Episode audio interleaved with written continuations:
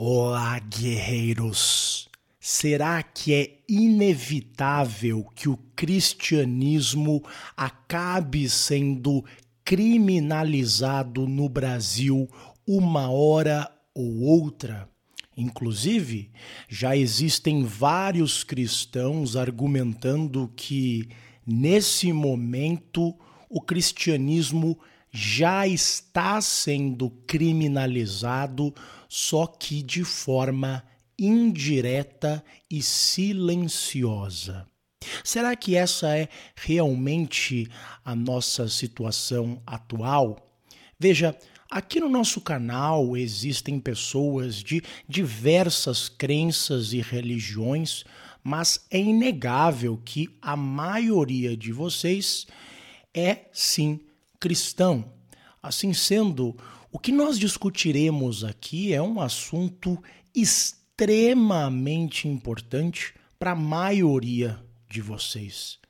Veja, não só nós podemos compreender o lugar que a sua religião, caso você seja cristão, poderá ter na sociedade atual, como o que isso significa para você como um fiel e como ter um relacionamento idealista ao extremo ou até mesmo um pouco desequilibrado, cada vez mais poderá gerar grandes problemas para você.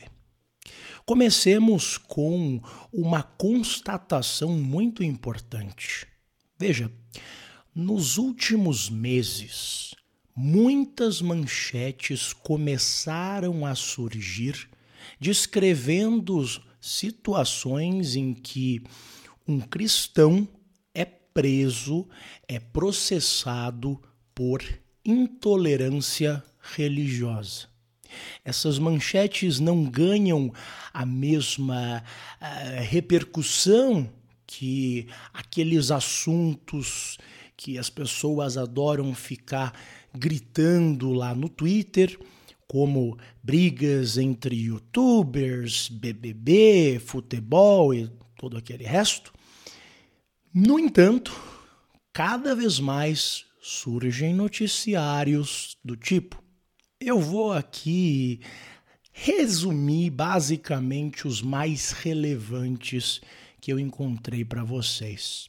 Recentemente, um motorista de aplicativo foi acusado de intolerância religiosa após ter negado dar uma carona para duas mulheres e duas crianças que aparentemente uh, faziam parte do candomblé, estavam com uma determinada roupa que uh, faria parte da religião, e assim sendo, ele, como uh, cristão, se eu não me engano, não queria deixar elas uh, entrar no próprio carro.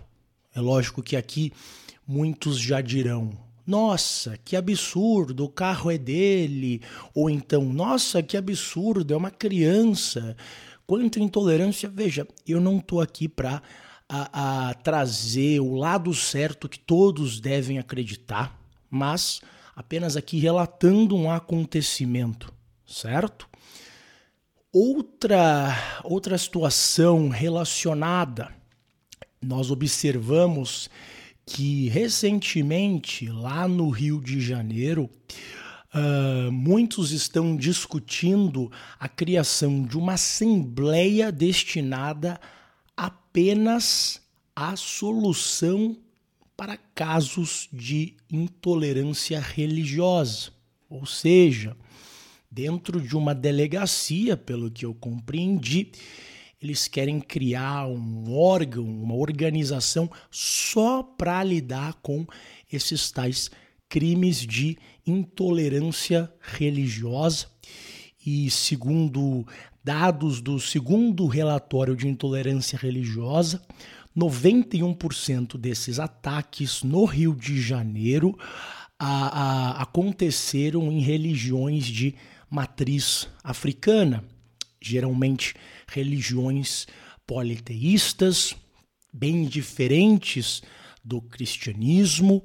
Uh, não estou aqui emitindo uma opinião pessoal ou dizendo que são pessoas isso ou aquilo. Não é por medo que eu estou falando isso, tá?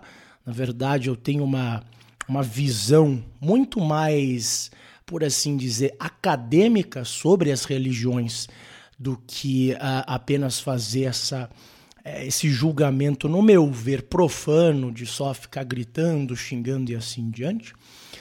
Mas, uh, enfim, a criação dessa assembleia já mostra como que o establishment político atual está uh, levando sim muito a sério, cada vez mais a sério essa questão. Tudo bem? Não só. Outro caso relacionado.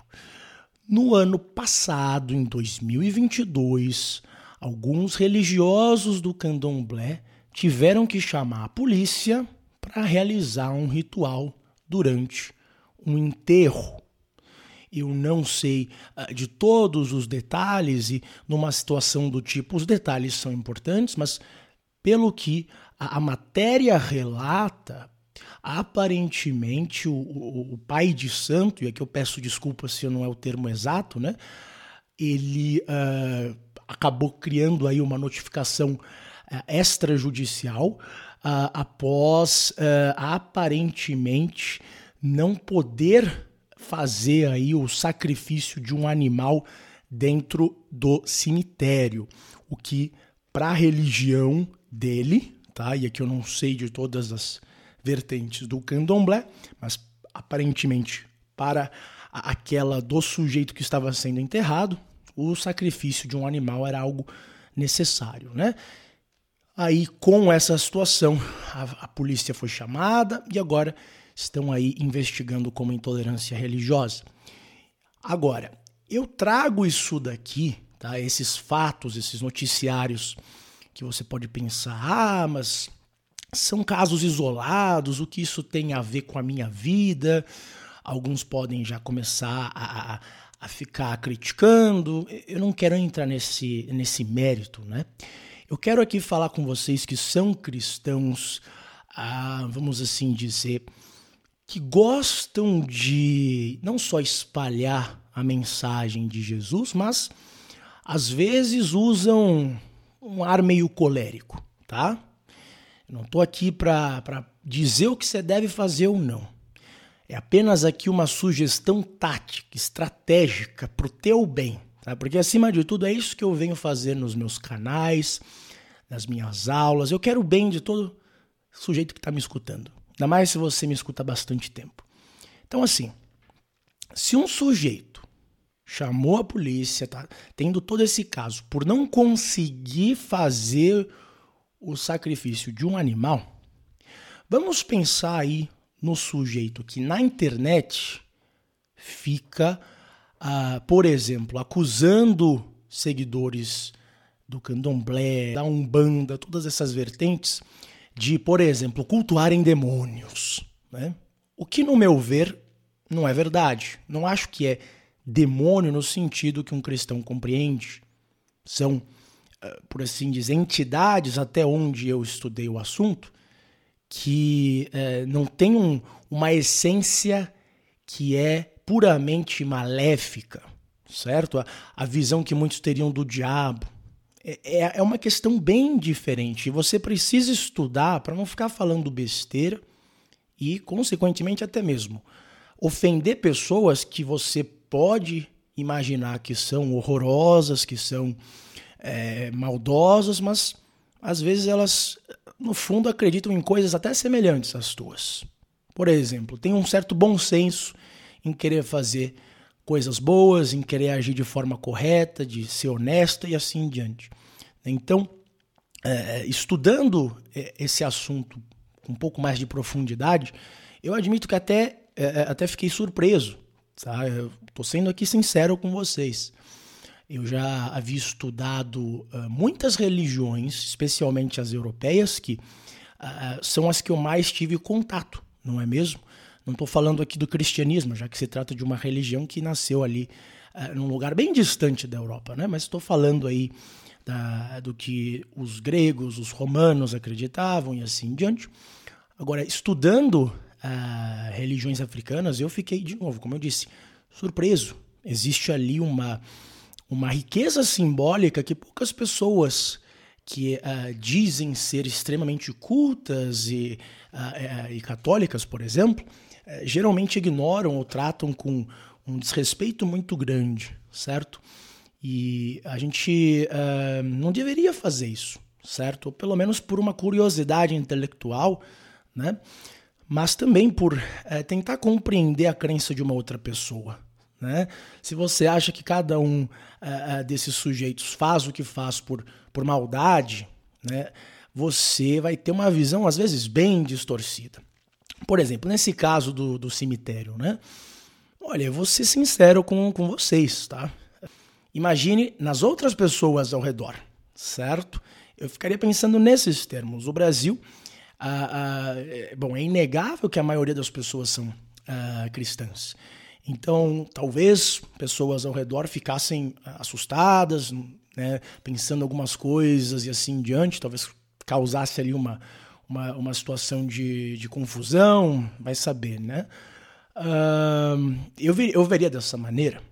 Agora, estudando o sacrifício de animais em si, né, você observa que o, o que se enxerga no sacrifício é algo que muita gente cristã não compreende, certo? E eu não estou aqui falando que você deve fazer sacrifício de animais, não é isso, tá? Uh, mas entender que se trata ali de um ritual simbólico que não é simplesmente por perversidade, por maldade e assim diante. Às vezes aquele sacrifício representa algo. Pode às vezes representar uma oferta a um Deus, sim, a uma entidade, sim, mas em alguns casos existe uma riqueza simbólica enorme, certo? Em você eh, associar aquele sacrifício a processos que ocorrem é, tanto na vida de uma pessoa, mas assim até no nível do cosmos em si, certo?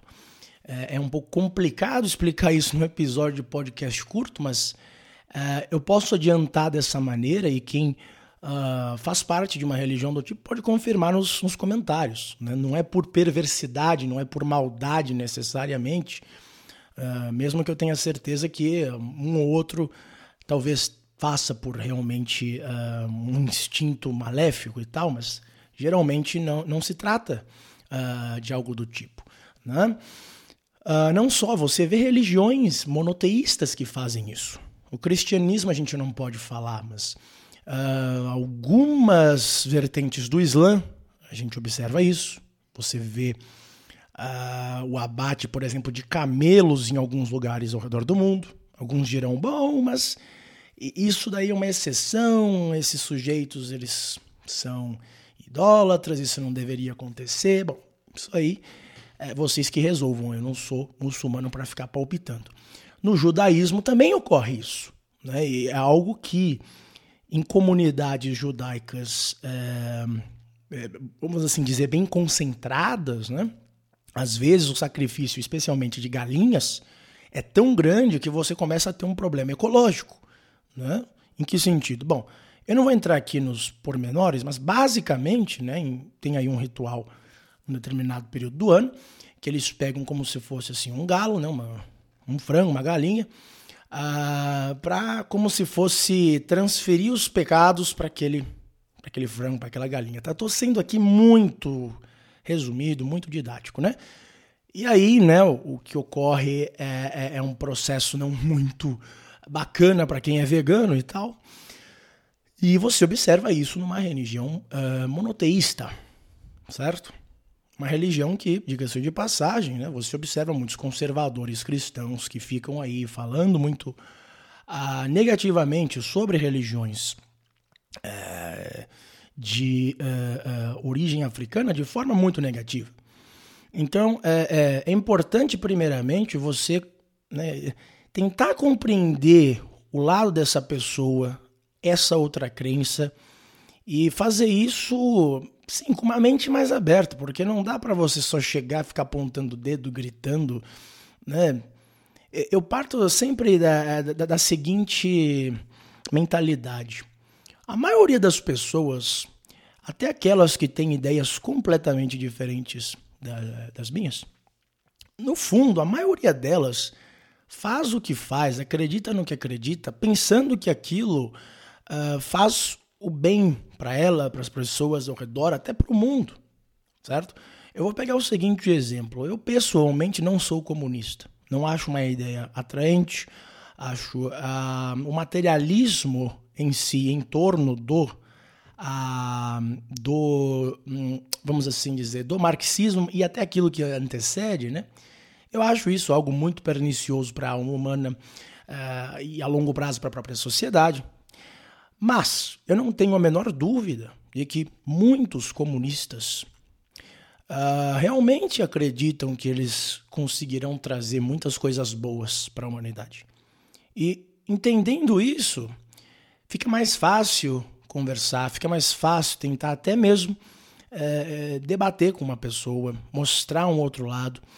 Porque se, se você pensar de, de forma contrária, ou seja, de que a pessoa está acreditando no que acredita, fazendo o que faz e assim diante, por maldade, por não gostar do mundo, da vida, poxa vida, você vai ficar maluco. E não só maluco, você está julgando pessoas que nem conhece de uma maneira absurda, né? Então, primeiro tem esse aspecto, né? Agora, você quer ignorar tudo que eu falei até agora, não quer estudar de forma mais inteligente esses, é, essas religiões e assim em diante, bom, aí o problema é teu. Agora, eu vou entrar aqui no aspecto mais estratégico e, por assim dizer, tático, né? Uh, eu sou xingado por muitos cristãos, especialmente católicos, que chegam e me, me chamam de, de gnóstico, falam que eu sou adorador de, de, de, Lúcifer, de deuses uh, que são, na verdade, demônios, enfim. Eu lido com essa gente que geralmente é, me inferniza. Eu não vou entrar aqui nos, nos pormenores, mas já foram atrás da minha família, toda uma confusão extraordinária. No entanto, eu realmente quero o bem até de algumas dessas pessoas, a não ser aquelas que foram atrás de pessoas que eu amo, né? Agora, o sujeito que só xinga e tal, às vezes é só um moleque que tá meio desorientado, que é meio impulsivo, né? E nesse sentido, eu não quero que você aí, que só é meio ignorante, só é meio impulsivo, meio jovem, não entende direito o mundo que você vive, ou até a religião que você diz seguir, né? Eu não quero que você acabe destruindo sua vida. Eu não quero que você acabe numa prisão, eu não quero que você perca todo o potencial que você tem. Se você já é uma pessoa mais velha, vamos supor, você já é um cara adulto, você tem uma família estruturada e tal, já imaginou você ser preso também, meu querido? Né? Alguns vão dizer, ah, mas você precisa do sangue de mártires. Bom, vamos lá.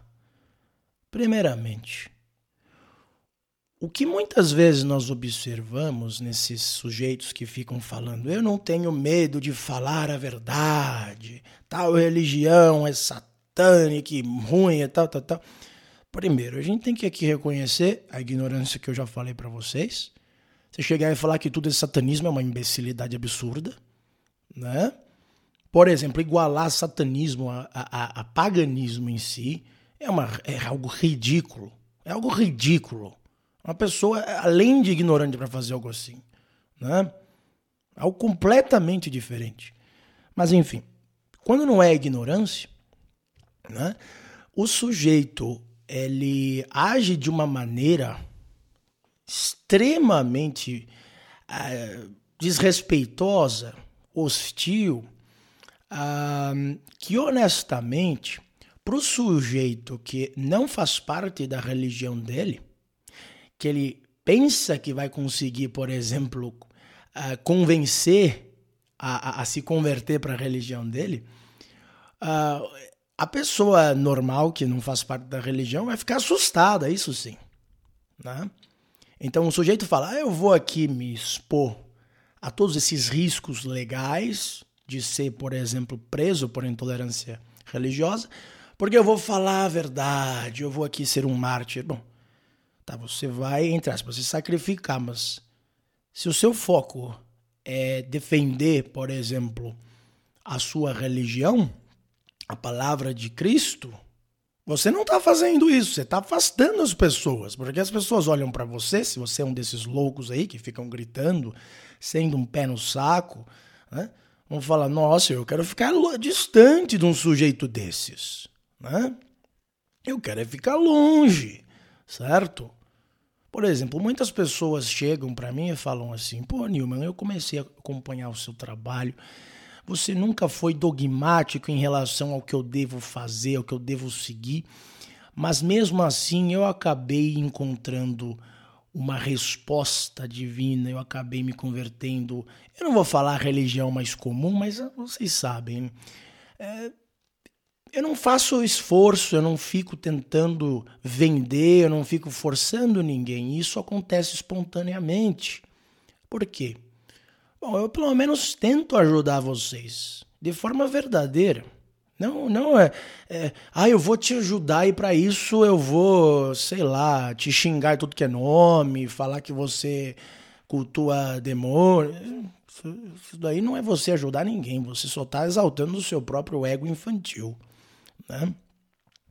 Então, é, é, primeiro nós temos isso. Veja, você pode achar que você está se sacrificando, não tem medo de ser preso. Você vai destruir a sua vida e sequer vai estar, entre aspas, defendendo sua religião.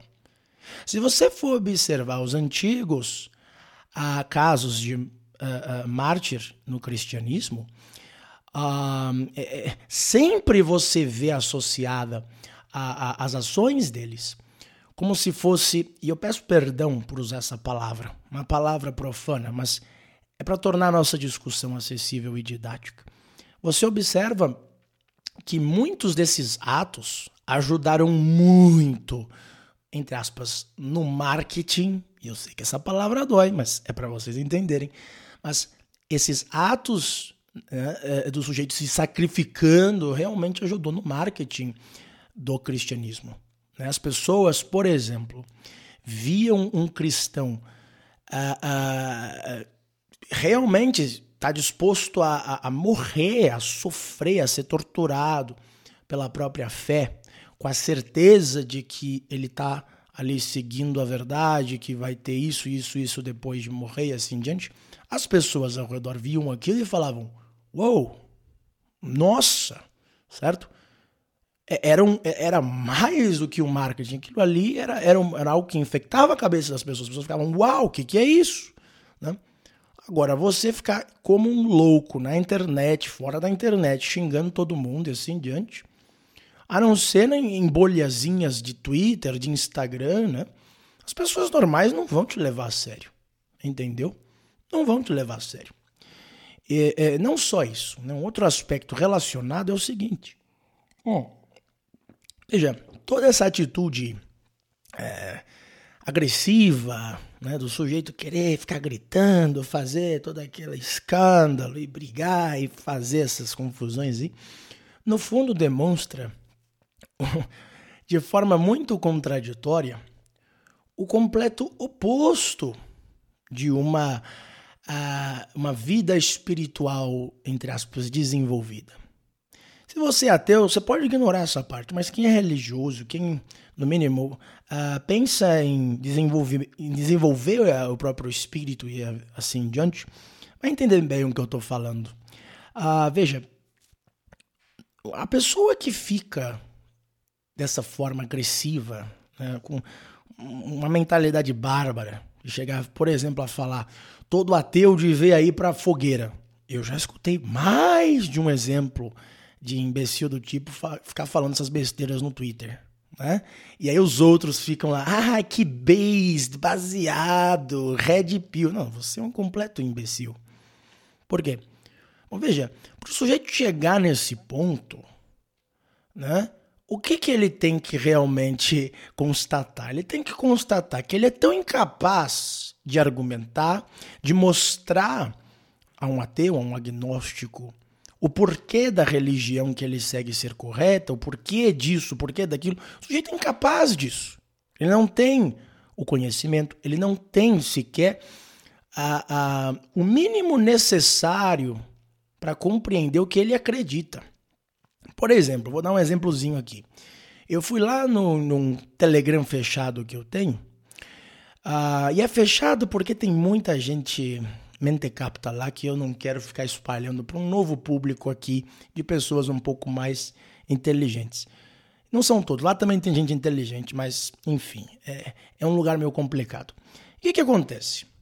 Eu fui lá e perguntei o seguinte: alguém aqui, por favor, me prove que o inferno existe. Cheguei e coloquei isso. Olha, eu, eu contei no, nos dedos, foram acho que cinco pessoas que tentaram argumentar, mas sendo honesto, tá? Ah, não foram respostas muito convincentes, certo? E aí eu cheguei e fiquei pensando no seguinte, pô, é, o inferno para um cristão é aquilo que ele mais teme, não é? Não é o que você mais tem medo? Você pensa, pô, se eu fizer tudo de errado, começar a pecar, isso e aquilo, eu vou para o inferno. É isso que você mais tem medo? Agora, como que você tem tanto medo de algo que você sequer compreende? Eu comecei a ir atrás dos comentários e ver que a, a concepção de inferno que essa gente tinha era um negócio assim, né, de, de conto de fada, era um negocinho assim de. Sabe? É, é um negócio absurdo, um negócio ridículo, entendeu? Então, como que um sujeito é, ateu, agnóstico, vai ficar convencido? Ele vai dar risada da tua cara. Como eu falei num áudio lá no nosso canal, eu falei: olha, se um dia vocês fossem a, aquela Avenida Paulista, onde às vezes colocam lá um banquinho para ficar debatendo, né?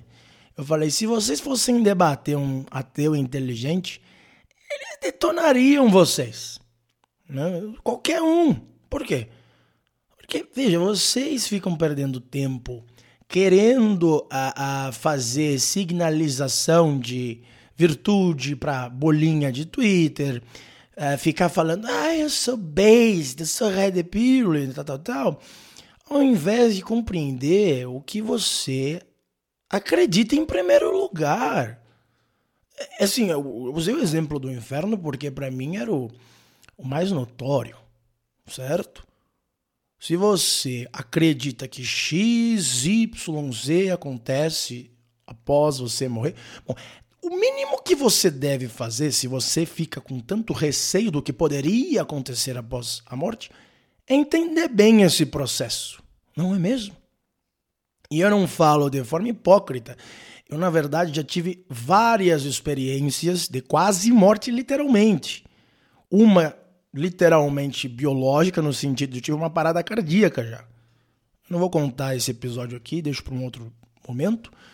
Outros, uh, uh, outras experiências similares foram meio que induzidas, às vezes com meditações, enfim, não vou entrar nos, no, nas técnicas em si.